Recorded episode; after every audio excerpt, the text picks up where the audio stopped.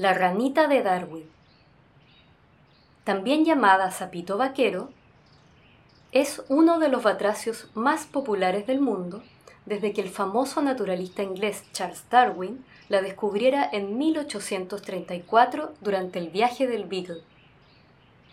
Habita en lugares sombríos, húmedos y selváticos donde existe agua corriendo.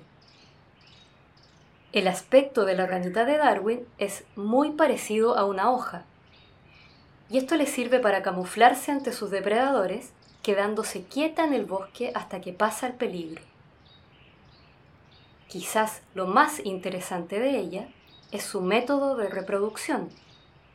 La hembra pone los huevos en racimo sobre el suelo fangoso y cuando los embriones empiezan a moverse, el macho se los traga. Ahí permanecen protegidos en una bolsa especial. Al cabo de unas tres semanas, saltan desde la boca del padre ya convertidas en ranas.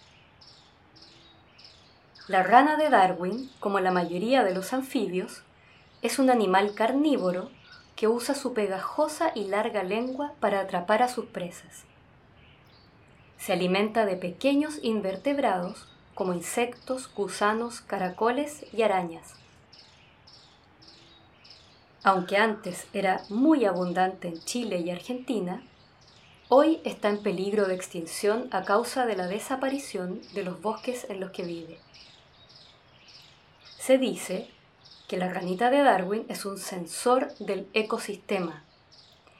Es decir, que si algo falla, esta especie ya no puede reproducirse.